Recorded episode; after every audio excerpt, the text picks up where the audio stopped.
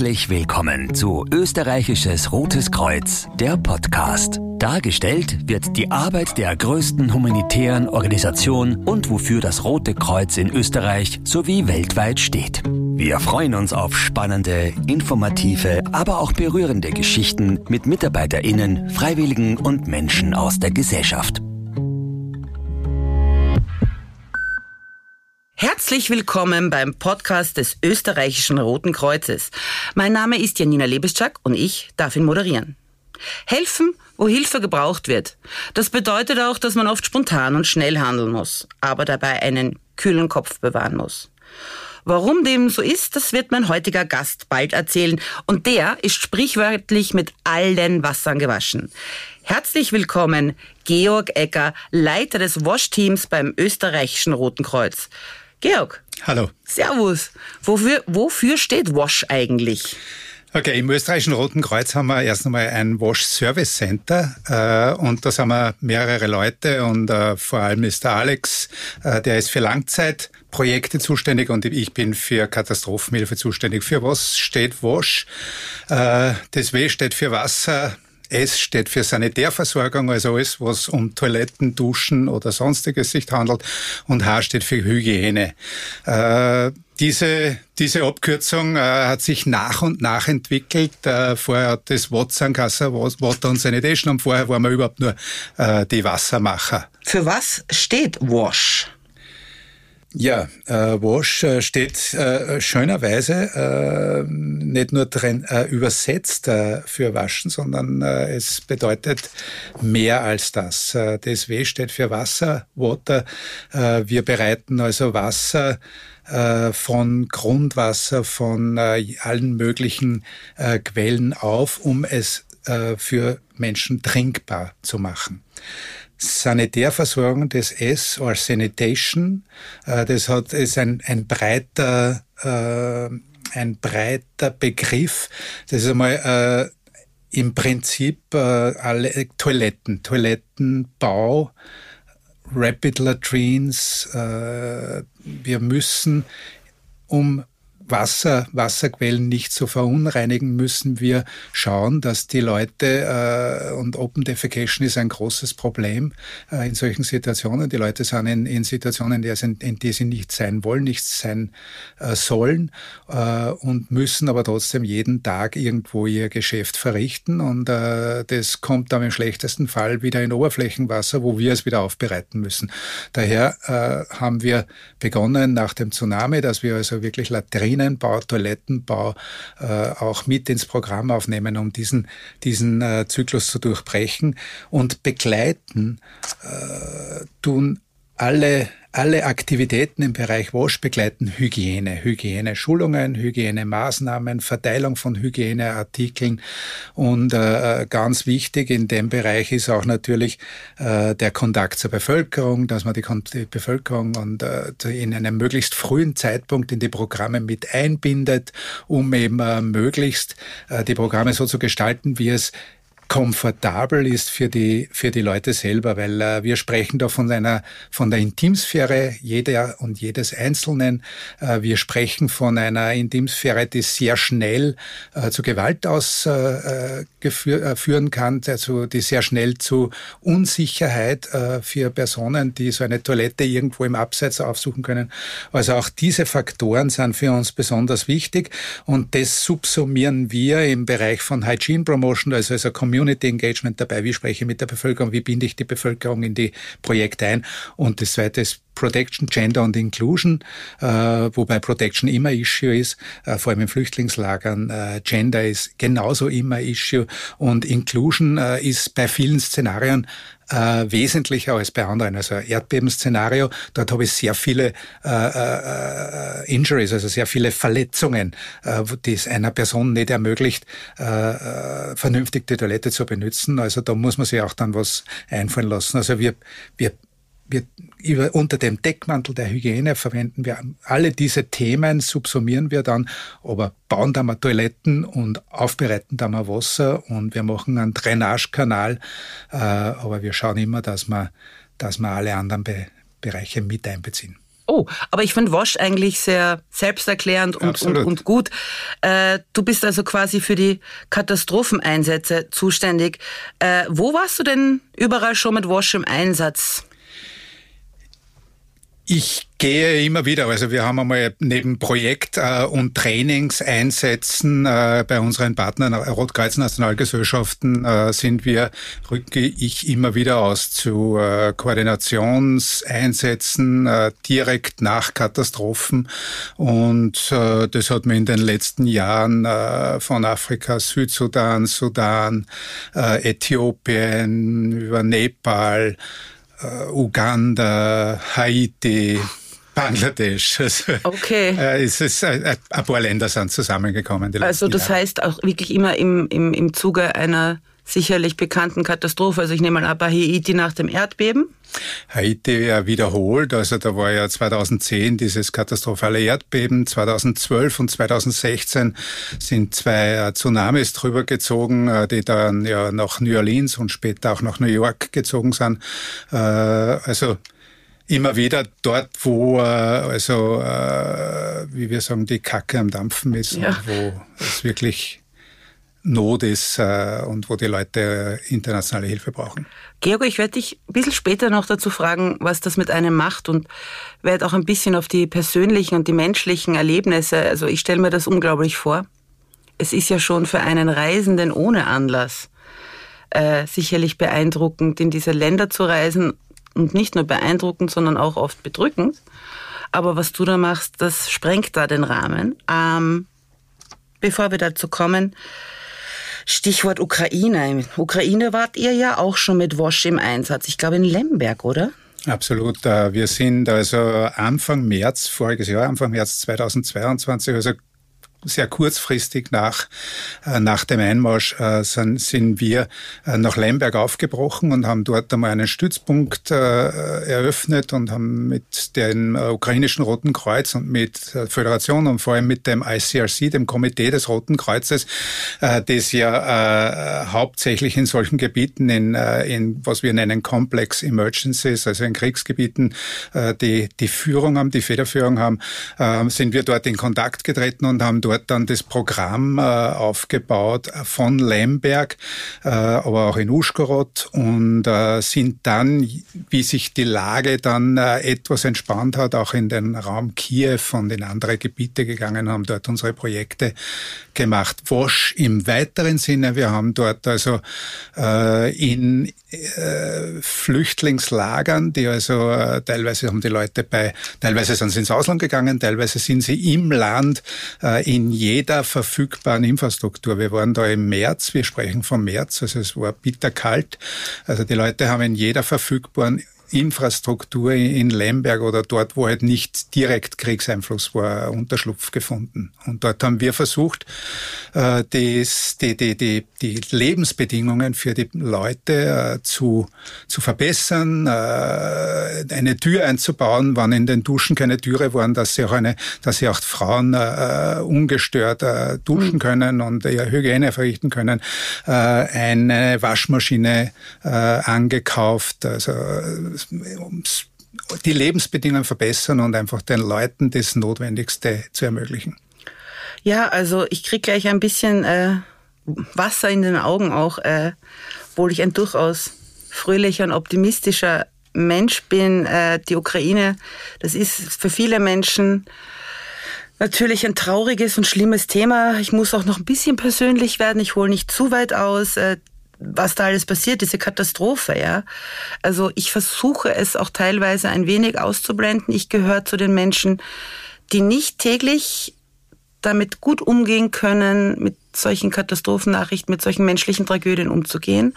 Und da gibt es halt auch einen persönlichen Bezug, also mein etwas komplizierter Nachname mit den vielen Zs und Cs, der kommt nicht von ungefähr. Das ist typisch, ja. Also Lemberg ist quasi the hometown of the okay. Lewischucks. Und immer wieder tappe ich mich dabei. Am Anfang natürlich habe ich mich reingetigert und gesammelt und alles. Ja, muss ich mir auch selbst am Schlawittel reißen. Manchmal blende ich Nachrichten einfach aus. Und es gab justament an meinem Geburtstag, am 6. Juni, eine erneute Katastrophenmeldung. Ich hoffe, ich spreche den Kach, Kachowka. Sag mir mal den Staudamm. Wie spricht Ka man den richtig aus? Ich, ich spreche ihn Kachowka aus. Kachowka-Staudamm. Also. Oder wann, dann müsste ich dich fragen. Ja, nein, also wie gesagt, äh, bis auf Piroggen und Wodka ist wenig übergeblieben von unseren ukrainischen Sprachwurzeln. Ähm, am Beispiel des zerstörten Staudamms in der Südukraine, wie würde da ein Wash-Einsatz aussehen? Man hat einen guten Eindruck. Man hat einen guten Eindruck. Man kann sich das äh, äh sehr viele Szenarien ausmalen. Äh, natürlich fehlen äh, viele Zusammenhänge, äh, die sich aus der Geschichte des Landes ergeben äh, und aus der Industrialisierungsgrad und aus der Landwirtschaft, die dort ist. Prinzipiell äh, muss man und das gilt weltweit und das gilt für Naturkatastrophen oder es gilt auch für eben, wie gesagt, Complex Emergencies wie ein Kriegsszenario, ein Bürgerkriegsszenario. Äh, die Leute kommen in eine Situation, in die, die sie sich nicht ausgesucht haben, äh, in der sie nicht sein wollen äh, und in der sie nicht sein sollten.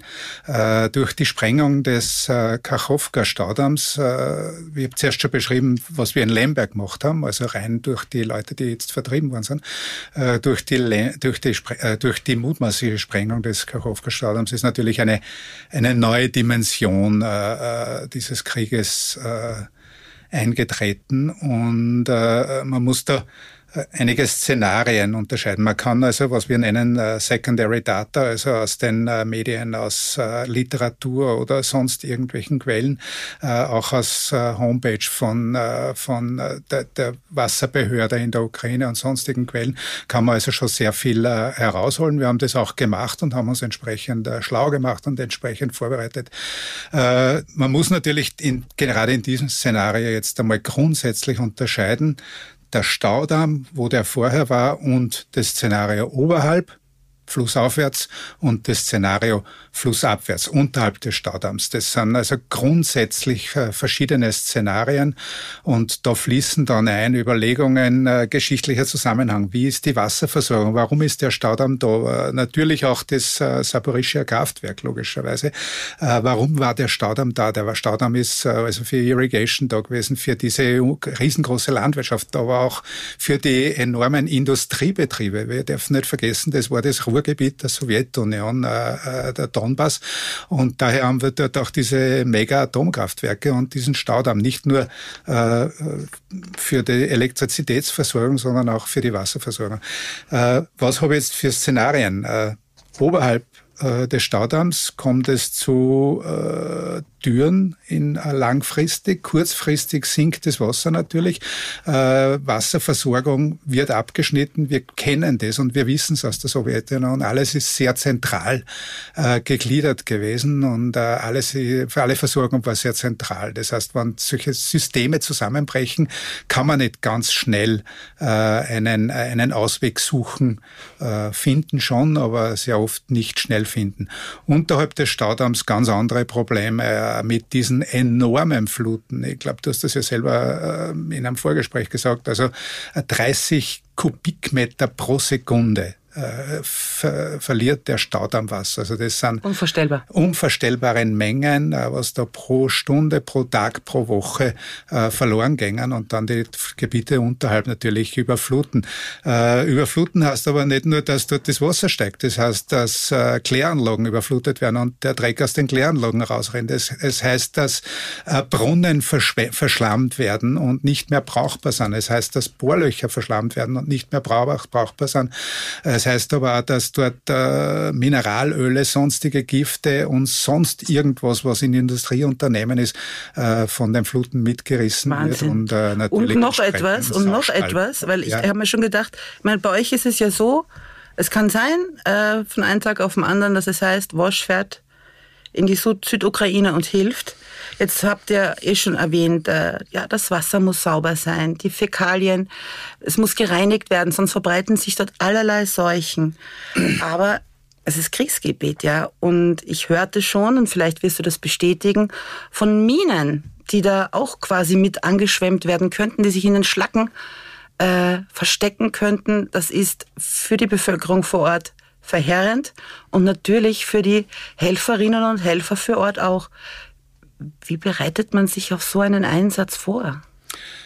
Auf so einen Einsatz äh, kann man sich äh, nur sehr begrenzt vorbereiten. Ja, also wie du sagst, also die Minen sind äh, weggeschwemmt worden. Wann es, wann solche Minen verlegt werden, legt eine reguläre Armee, wann das von einer regulären Armee gemacht wird, äh, Minenfelder, Pläne an, äh, die gelten natürlich nichts mehr. Ja. Also die Minen sind äh, irgendwo äh, im besten Fall unter meterdicken Schlamm, aber natürlich können sie auch äh, offen und frei liegen und sind natürlich dann vor allem einmal für die für die einheimische Bevölkerung von enormer Gefahr und äh, das zieht sich ja dann über die nächsten Jahre hin. Das ist, wird ja nicht besser über die Jahre. Äh, für uns äh, würde ich sagen, oder für Einsatzkräfte in dem Fall äh, eher, eher, würde ich jetzt einmal aus meiner Einsitzung, eher nicht so ein großes Problem, weil wir auf befestigten Flächen bleiben würden. Wir würden in einem Kriegsgebiet und so nicht in unbefestigtes Gelände gehen. Wir würden nur auf asphaltierten Straßen sein. Wir schauen, dass wir, wenn es wirklich zu einem Wasseraufbereitungseinsatz kommt, dass wir äh, das auf asphaltierten Flächen, auf befestigten Flächen, weil wir pritscheln mit Wasser. Da ist sehr viel Wasser und wenn ich dort äh, das im Erdreich im Schlamm mache, dann stehe ich jeden Tag bis zu den Knien im Wasser. Das versuchen wir zu vermeiden, so wir können.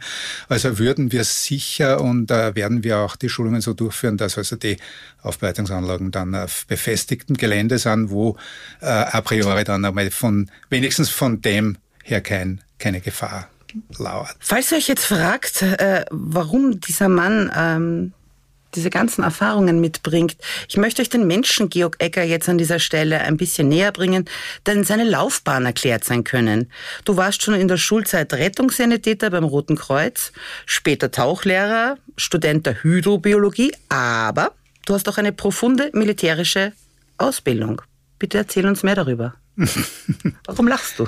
Äh, ich bin Milizoffizier. Okay äh, groß geworden nach meinem Alter im Kalten Krieg, äh, wo man Unmengen von Milizoffizieren ausgebildet hat und äh, das war dann irgendwann nicht mehr relevant und ich habe mich dann auch von dem Gebiet abgewendet.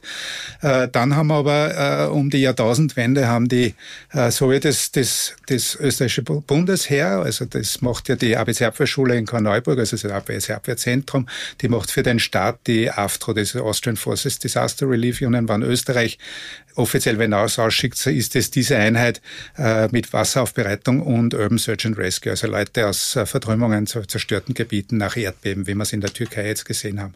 Ich war dort aktiv, ich bin dort noch immer aktiv, habe aber natürlich jetzt über meine, äh, meine Tätigkeit beim Roten Kreuz, ich bin 2014 zum Roten Kreuz gewechselt, ich war als Zivilbediensteter beim Bundesheer, war der Biologe der ABC-Abwehr und bin 2014 äh, zum äh, Roten Kreuz gewechselt auf meine Position äh, und natürlich ist das ein, ein guter Background, ein interessanter Background und äh, ein wichtiger Background, der auch immer in Einsätzen immer wieder äh, wichtig ist. Wenn das nicht alles so unglaublich so eine unglaubliche Tragödie wäre, würde ich sagen, du bist eine ideale Vorlage für einen Hollywood-Film, weil natürlich äh, das Helfen äh, mit militärischer Ausbildung effizient ist und, und einfach faszinierend jetzt für einen Zivi wie mich. Ähm, ich möchte jetzt auch nochmal äh, zurückkehren zu deinen internationalen Einsätzen, die wir am Anfang erwähnt haben. Du bist jetzt seit 2014 beim Roten Kreuz und hast erwähnt Haiti. Oder ich glaube, du warst auch im, im Zuge der Katastrophe des Tsunamis unterwegs. Erinner dich an Erlebnisse, menschliche Erlebnisse, an Eindrücke, die im Positiven wie im Negativen, im Traurigen wie im Schönen, im Hoffnungsvollen, die nicht äh, aus dem Gedächtnis rutschen werden. Ja, äh, Haiti ist natürlich, das heißt nicht umsonst, äh, das Land wird genannt von allen, die es kennen, Haiti Mon Amour. Äh, das betrifft auch mich. Ich bin mit dem Land trotz allen Wahnsinn, der dort stattfindet, äh, habe ich in das Land verliebt und vor allem in die, in die Leute des Landes. Und äh, wenn ich vorher vom Militär gesprochen habe, natürlich sind wir vom, äh, beim Roten Kreuz arbeiten wir also äh, per se nicht zusammen mit Militärs vor Ort und äh, es ist ein absolutes No-Go. Wir fahren nicht mit, äh, nicht bewaffnet, nicht äh, in der Nähe vom Militär. Äh, nichtsdestotrotz äh, sind wir immer wieder konfrontiert mit Militärs. Haiti Waren also Unmengen von amerikanischen Soldaten, von kanadischen Soldaten, äh, von UN-Militäreinheiten. Und äh, dort also die Sprache der Militärs zu sprechen, war also, ist also vom Vorteil. Sagen wir so, auch wenn ich fürs Rote Kreuz arbeite, nicht per se nicht ausschaue wie ein Militär äh, und den Militärs immer verdächtig bin, dann ist es doch so, dass man mit denen doch reden kann und man kommt mit denen auch zusammen in, in Koordinationsmechanismen, dort wo also die Einsätze koordiniert werden, dass die Hilfe auch wirklich überall hinkommt, wo sie ist. Äh, so war es zum Beispiel in Haiti und äh, wir haben also unseren, unser Einsatzszenarion-Spektrum also massiv erhöhen können, weil wir wussten, dass die Kanadier, das kanadische Militär Bagger hatten. Wir sind aber nicht mit denen gemeinsam aufgetreten. Äh, wann wir in ein Flüchtling, in ein IDP-Lager, also eine interne Ver Vertriebene, äh, Flüchtende, vertrieben waren es nicht, äh, vom, vom Erdbeben Vertriebene, äh, äh, Lager gekommen sind und gesagt haben, okay, was braucht ihr? Toiletten, Duschen oder sonst irgendwas? Äh, dann wusste ich im Hinterkopf, dass das amerikanische Militär, es war die Liaison Officerin, war eine deutschsprachige Kanadierin, nicht das amerikanische, sondern kanadische Armee. Ich wusste, die hatten einen Bagger, die hatten einen Bagger mit einer 80 Zentimeter Schaufel. Ich habe dann den Menschen im, äh, in dem Lager dort, habe ich gesagt, zu, ihr müsst uns äh, eine Latrine graben, wir kommen dann und bauen euch die Latrinen auf. Aber wenn äh, ihr das ein bisschen abkürzen wollt, habe ich da eine Telefonnummer für euch. Versucht es mal anrufen, vielleicht können die was machen. Natürlich hat mit der nach 20 Minuten angerufen und hat gesagt, meine Leute haben schon gegraben, weil er hat natürlich die kanadische Armee angerufen, während wir nicht dort waren, sind die in das Lager gekommen, überhaupt kein Problem, haben einer die Kinetten ausgekommen und, äh, und wir sind hingekommen und haben die Latrinen gebaut, was natürlich die, das tägliche Arbeits, Arbeitsleistung von uns natürlich enorm erhöht hat. Äh, Haiti, vielleicht noch eine kleine Geschichte, wann, das, wann die Zeit ist. Äh, ich war das erste, im ersten Team äh, im Jänner gleich, also zehn Tage nach dem Erdbeben, sind wir in Haiti aufgeschlagen. Äh, wir haben dann, äh, weil wir arbeiten ja normal mit der Nationalen Gesellschaft des Landes zusammen, die war aber nicht existent in Haiti. Jetzt mussten wir also Leute vom, von äh, praktisch rekrutieren und suchen und Handwerker suchen, die mit uns gemeinsam arbeiten. Und äh, die waren natürlich alle selbst betroffen, logischerweise, und waren vom ersten Tag mit uns in Einsatz. Ich bin dann wiedergekommen im Mai und habe festgestellt, also die Leute waren noch immer da, die Leute haben praktisch durchgehend gearbeitet. Wir wechseln uns immer ab äh, und die haben durchgearbeitet. Äh, das muss ein Haitianer auch, wenn man das Land kennt, weil wenn der nicht jeden Tag arbeitet und jeden Tag drei Jobs hat, äh, dann er, der ernährt sich von der Hand in den Mund und dann hat er einfach das Geld nicht, seine Familie zu ernähren. Äh, ich habe dann begonnen, im Mai denen freie Tage zu geben, äh, bezahlt freie Tage, weil ich gewusst habe, der ist dann trotzdem arbeiten gegangen, aber wenn ich ihn nicht zahlen würde, müsste er eine andere Arbeit an dem freien Tag annehmen. Äh, und ich habe dann wirklich gekämpft, wie wir als österreichisches Rotes Kreuz also den Einsatz beendet haben. Ich habe alle Arbeiter und alle Projekte an die Föderation des Roten Kreuzes, an die Dachorganisation übergeben und äh, und dann sage ich den, und ich habe mich wirklich gefreut, dass ich für alle Verträge hatte. Und ich gehe hin, mache eine Versammlung und sage, ich habe für alle euch Verträge, ihr habt jetzt alle am Vertrag. Und dann kommt so ein Muren auf und dann sage ich, ich habe überhaupt nicht gewusst, was jetzt los ist. Und dann sagen sie, sag ich, was ist, was, was, was ist irgendeine schlechte Stimmung jetzt gerade? Für mich war das eine super Meldung. In einem haitianischen Kopf hat der Vertrag nichts gesagt. Äh, der hat gesagt, weil, weil ich habe nur dazu gesagt, ich habe sie wöchentlich bezahlt. Ich habe gesagt, aber ihr müsst aufpassen, weil die Föderation, ich habe es ab Anfang Juli am Vertrag, die zahlen euch aber erst Ende Juli. Und dann haben die gesagt, ja, aber warum würden die das machen? Ich arbeite jetzt einen Monat, es gibt meine Arbeitskraft gibt's x-fach, der würde blöd sein, wenn er mir Ende des Monats bezahlen würde. Der würde mich rausschmeißen und nimmt sie bei anderen. Also in seinem haitischen Denken, in seinem haitischen Kopf. Ich habe die auf den Knien bekniet, äh, dass sie bleiben. Sie sind geblieben. Sie sind dann tatsächlich nicht Ende Juli, sondern erst Mitte August bezahlt worden. Aber sie waren dann 2012 immer noch alle dabei, haben fürs Rote Kreuz gearbeitet und wir haben dann 2012, wie das nächste Mal in Haiti war, ein großes Fest gemacht und haben das auch entsprechend gefeiert. Ich kann nur sagen, ich bitte dich, schreibe ein Buch. Ähm, ich glaube, es wäre wirklich wichtig, wenn die Leute von eurer Arbeit noch mehr erfahren würden. Und den Erlös könnte man dann ja gleich in Wash einfließen lassen, wenn du einen guten Ghost Writer suchst. Er sitzt vor dir. Äh, kannst du dich eigentlich noch an deinen ersten Einsatz für Wash erinnern? Die, der erste Wash-Einsatz, das waren, das waren Trainingseinsätze im Sudan. Äh, wir, wir benutzen solche Trainingseinsätze ganz gerne, äh, um, um, um junge junge zukünftige Delegierte zu exponieren. Ich war damals auch nicht mehr jung, äh, nichtsdestotrotz, aber nachdem ich Quereinsteiger war, äh, habe auch, hab auch ich so begonnen. Wir machen das noch immer. Äh, wir machen gerade jetzt im Kongo, bereite ich Training vor für das Komitee des Roten Kreuzes, da sind wir hin, äh, um die Leute ein bisschen zu exponieren zu solchen Szenarien. Und das war im Sudan und das war eine Serie von Trainings, das war extrem äh, fast äh, bewegend, weil ja der Sudan dann 2011 auseinandergebrochen ist in Südsudan und den jetzigen Sudan.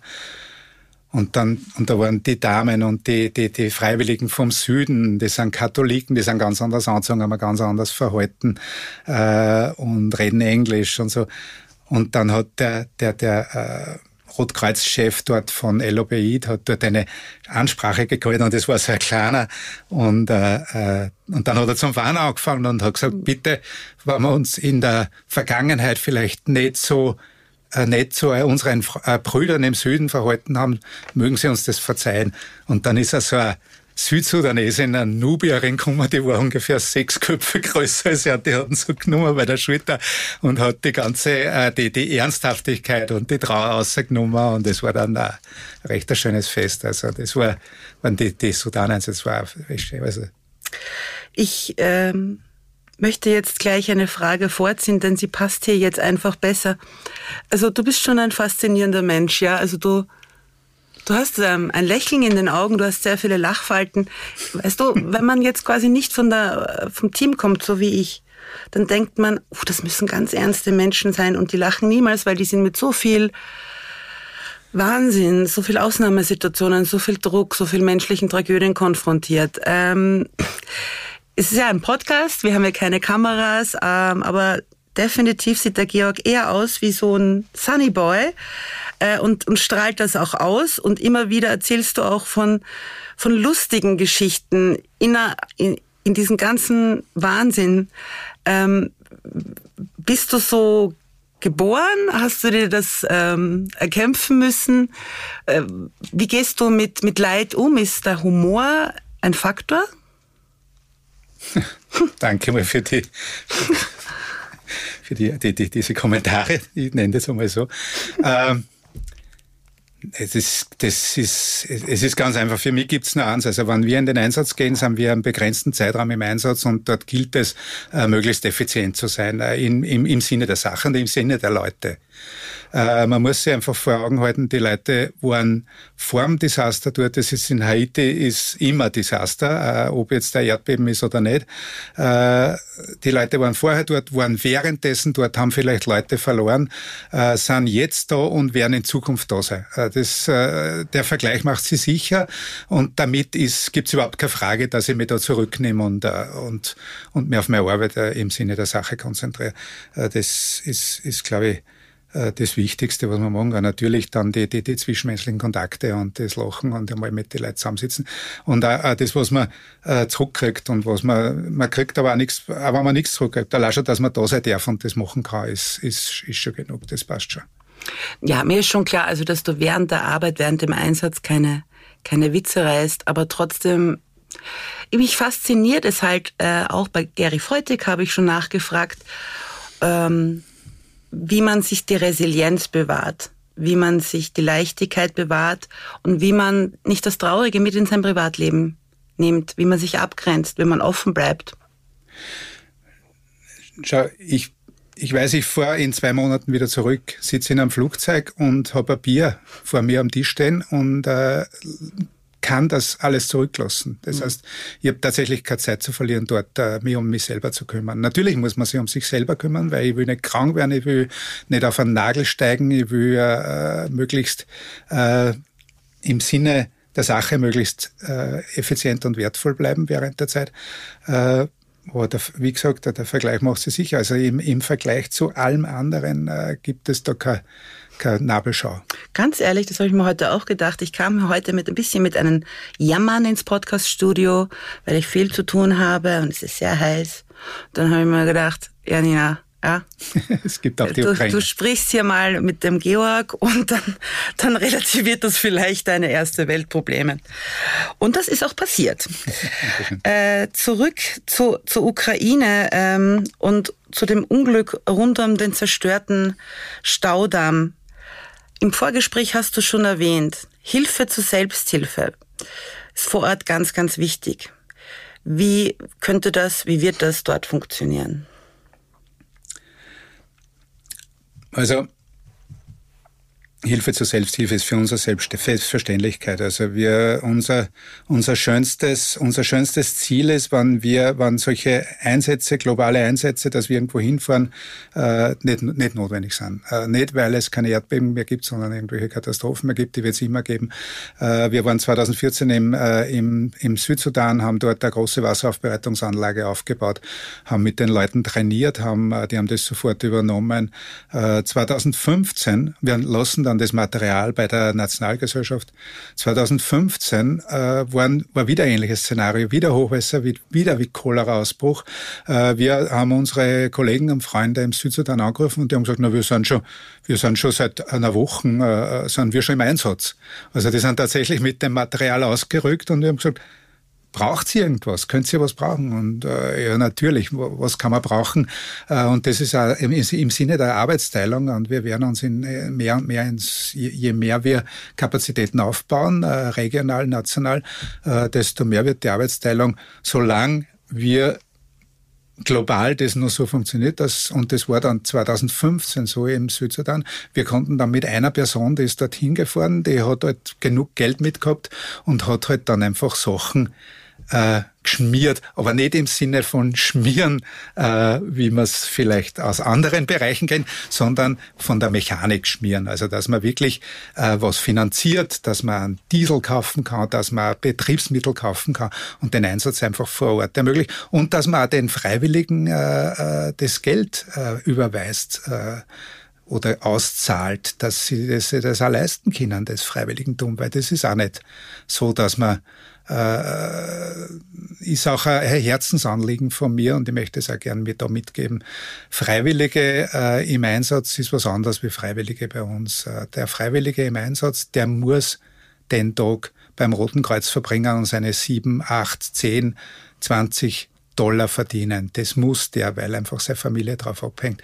Und äh, äh, das ist eine ganz andere Voraussetzung. Und äh, Freiwilligenmanagement ist, äh, ist, äh, ist sehr oft in Einsätzen äh, eine, eine, eine massive Aufgabe. Das, ich bin in Haiti schon vor 200 Leuten gestanden, die die wirklich gepflanzt worden sind äh, mit Auszahlungen. Wer hat ihnen welches Geld gegeben? Da war ich nicht direkt zuständig für die Auszahlung, aber ich war der einzige Weiße, war dort die Fokusperson. Und äh, ich bin in einem, in einem Lehrsaal gestanden und äh, habe da 200 Leute vor mir gehabt, die wirklich äh, zu Recht sehr geladen waren und ich habe das ja verstanden und wir haben das aber dann zu Glück lösen können.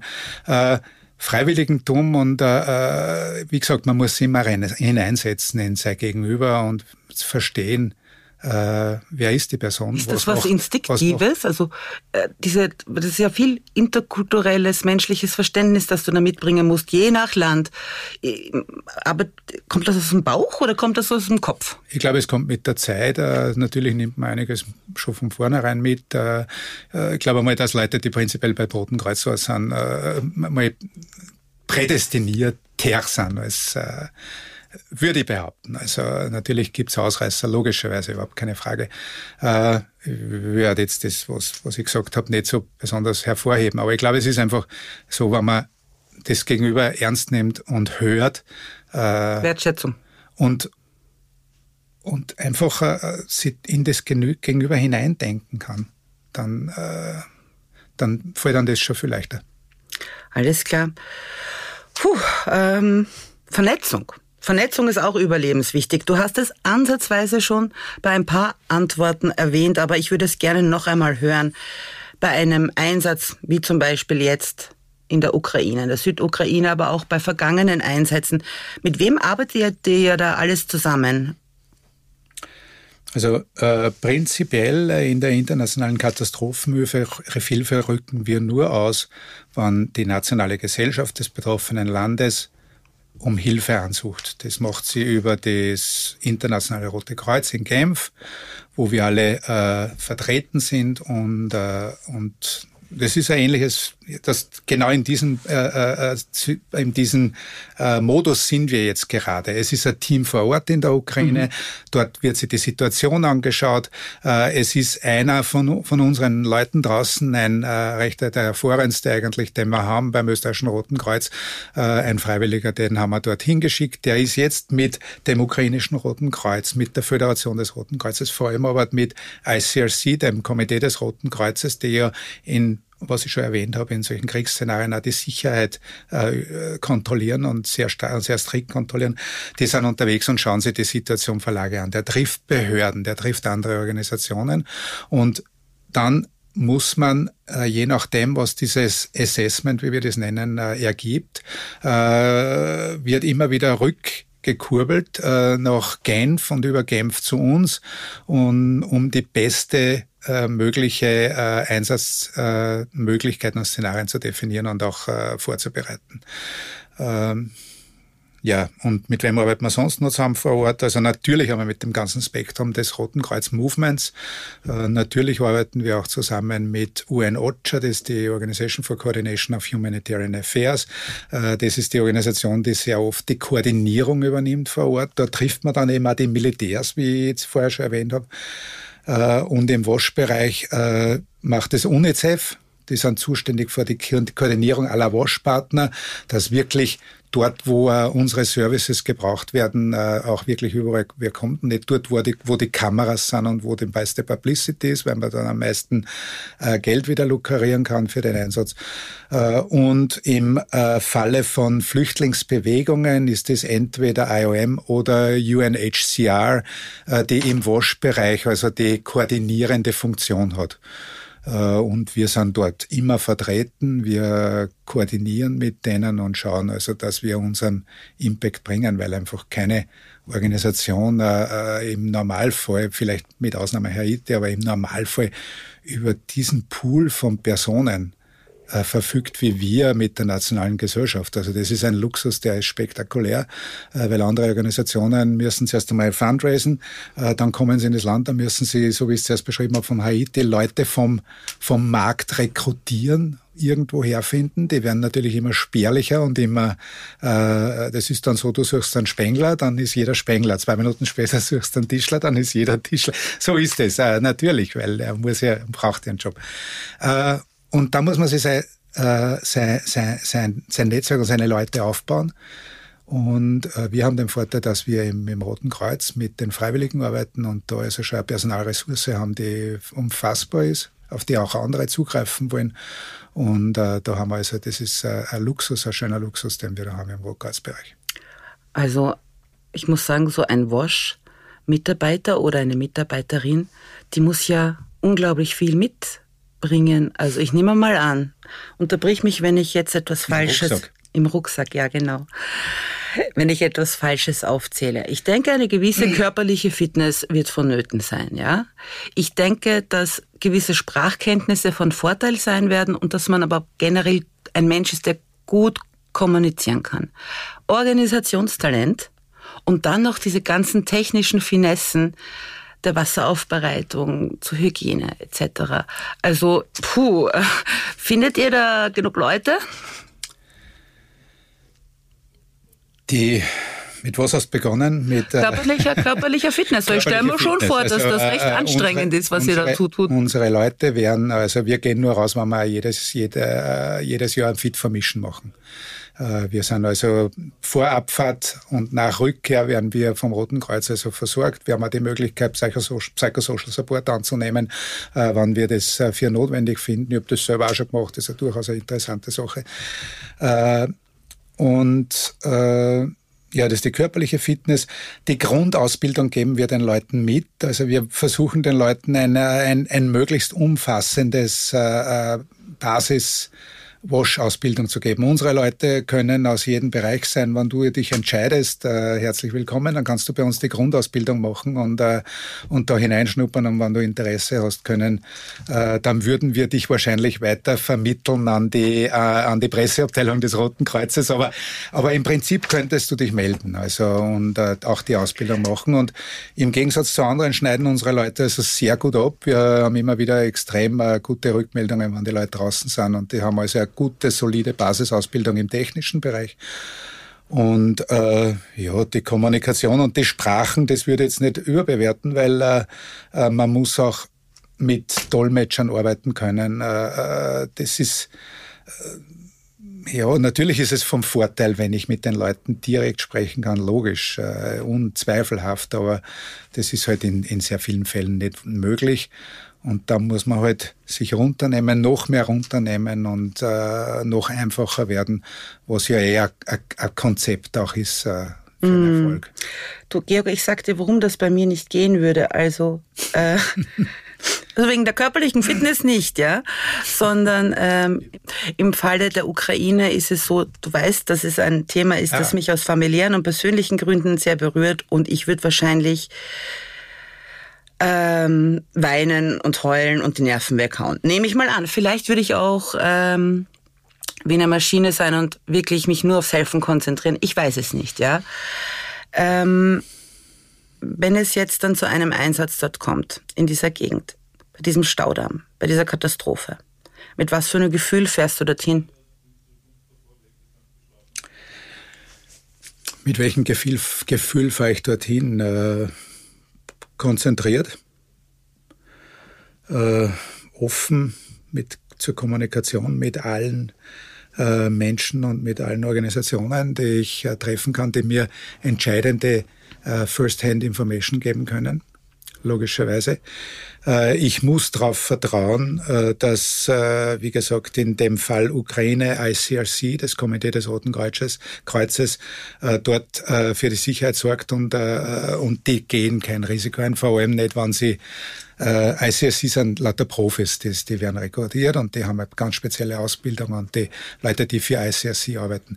Wenn wir jetzt dorthin fahren, sind wir keine ICSC-Profis, sondern wir arbeiten unter dem Security-Umbrella von ICSC und da ist ICSC natürlich noch um einiges vorsichtiger als mit den eigenen Leuten, weil sie wissen, dass, weil sie nicht abschätzen können, äh, hundertprozentig, wer die Leute jetzt sind, die da kommen von den Nationalgesellschaften, Freiwillige oder sonst irgendwas.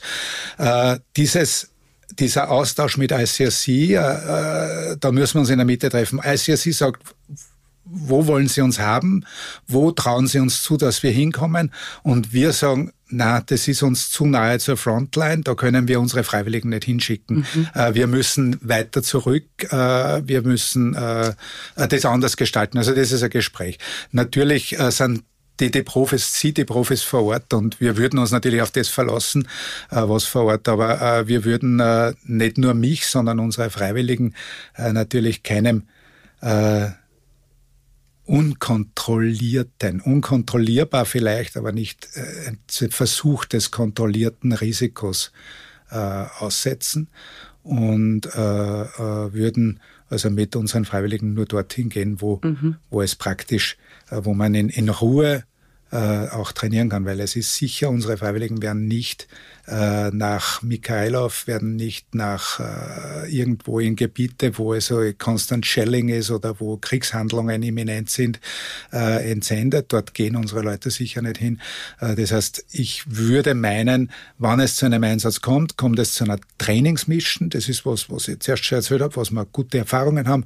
Wir würden also Leute des ukrainischen Roten Kreuzes und vielleicht äh, andere Techniker vor Ort äh, trainieren auf die Anlagen und äh, auf das Gesamtpaket, das wir dort verkau verk bringen, mhm. verkaufen.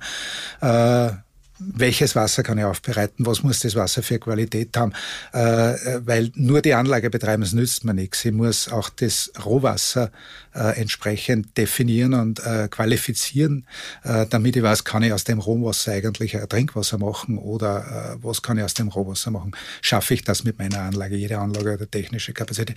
Also das Gesamtpaket müssen wir den Ukrainern trainieren und da braucht man ein ruhiges Umfeld und äh, wirklich mal wirklich, dass man nicht ständig äh, man hat in der Ukraine ständig die Luftalarme und sitzt die halbe Zeit in irgendeinem Bunker. Es kommt dann Gott sei Dank meistens nicht zu einem äh, direkten Angriff, aber man ist eh genug gestört. Also mhm. würden also, äh, weiß nicht, ob ich das jetzt richtig erklärt habe, aber wir würden also in, in im Austausch mit unseren Partnern vor Ort äh, die, die richtigen Szenarien suchen. Georg, du hast das ganz toll erklärt. Es ist auch ein unglaublich komplexes Thema und für jemanden, der das zum ersten Mal hört, ist es viel. Aber es ist wichtig, dass die Leute das wissen, was ihr macht, wie ihr arbeitet. Ähm, zum Abschluss, zurück nach Wien. Es ist heiß. Es ist sehr heiß. es hat, glaube ich, 36 Grad. Ähm, wir gehen mit der Ressource Wasser in diesen Tagen sicherlich ähm, en gros um. Es wird viel geduscht, viel getrunken. Hast du durch deine Arbeit einen anderen Bezug zu dieser wichtigen Ressource, weil man sagt ja, Wasser ist Leben. Wasser ist Leben, äh, absolut. Es gibt, es gibt zwei Sachen, was, was Leute täglich machen müssen. Äh, das ist Wasser zu sich nehmen und auf der anderen Seite äh, wieder was ausscheiden. Das äh, sind die zwei Punkte, äh, die die, die, die imminent, äh, die werden, also die können natürlich psychisch oder sonst irgendwie vielleicht einmal unterbrochen werden, kann auch beendet werden. Aber im Prinzip sind das die zwei Grundbedürfnisse. Ich kann ohne Essen einige Zeit leben, äh, aber ohne Wasser wird es nicht lang gehen. Jetzt ist es natürlich so, dass äh, das, was hinten rauskommt, soll möglichst oben nicht mehr reinkommen. Äh, diesen, diesen Kreislauf äh, äh wollen wir, äh, äh, das ist eine unserer Hauptaufgaben. Wenn ich gesagt habe, früher waren wir die Wassermacher, wir sind hingefahren, haben tausende Millionen Liter Wasser gemacht, äh, haben uns aber nichts darum geschert, wie das Wasser verunreinigt wird. Das heißt, äh, ich habe gesagt, die Leute sind in Situationen, wo sie nicht sein wollen oder vielleicht noch nie waren. Ein Haitianer 2010 in Port-au-Prince hat eine Wohnung gehabt mit einem Klo, die meisten, weil die, die in die Slums gewohnt haben, dem ist ein Stirl umgefallen, äh, wenn ich das so salopp sagen darf. Der hat ihn wieder aufgerichtet und das war's. Aber die Leute, die in Häusern gewohnt haben, sind auf der Straße gesessen. Und die waren vorher nicht auf der Straße und haben vorher Toiletten gehabt und haben vorher Duschen gehabt. Äh, das heißt, äh, die Person muss jeden Tag irgendwann einmal auf die Toilette gehen. Äh, und wenn dann kein Platz ist und ich nicht weiß, wo ich das machen soll, äh, dann wäre ich irgendwann einmal, und zugleich muss ich aber Wasser herkriegen. Äh, und meistens ist das Oberflächenwasser. Das heißt, ich komme da in einen Teufelskreis rein. Bei Flüchtlingslagern ist das ähnlich. Und das große Paradigma des Tsunamis war eben, dass wir dann gesagt haben, na nur Wasser machen, das bringt's nicht. Weil Wasser ist oft verfügbar, aber wir müssen schauen, dass wir es nicht kontaminieren sekundär durch die Situation, in der die Leute sind. Äh, und diesen Kreislauf zu unterbrechen, das ist unsere Hauptaufgabe, begleitet mit Hygienemaßnahmen.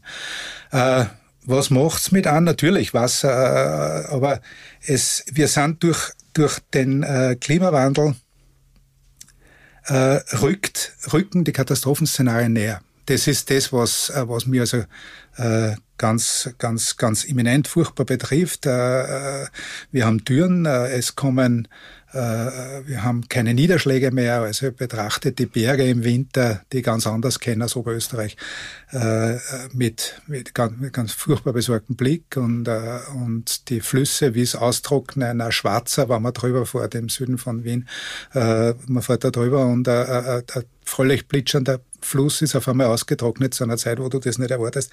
Natürlich, die Szenarien kommen näher, kommen mit einer furchtbaren Geschwindigkeit näher und, äh, äh, und leider sind halt, äh, ja, ich man versucht, jeder versucht irgendwie sein, seins zu geben. Ich nehme an, jeder, der das versteht, das Szenario und das nicht leugnet oder sonst irgendwie abtut, äh, versucht seines zu geben. Prinzipiell bin ich aber äh, immer ein, ein, ein Freund und ein Fan der gesamtgesellschaftlichen Ansätze, äh, weil es natürlich nett ist, wenn die einzelne Hausfrau äh, ich sage das jetzt so, weil das sind sehr oft die Ansprechpartner in unseren Projekten, ein eine Komposttoilette aufbaut oder so. Aber die hat vielleicht was anderes zum tun. Die hat vielleicht was Wichtigeres zum tun im Moment. Und vielleicht ist es für die ganz interessant, wenn ich die Scheiße abhole und, äh, und mich drum kümmert und ich nehme ja dieses Problem aus der Hand.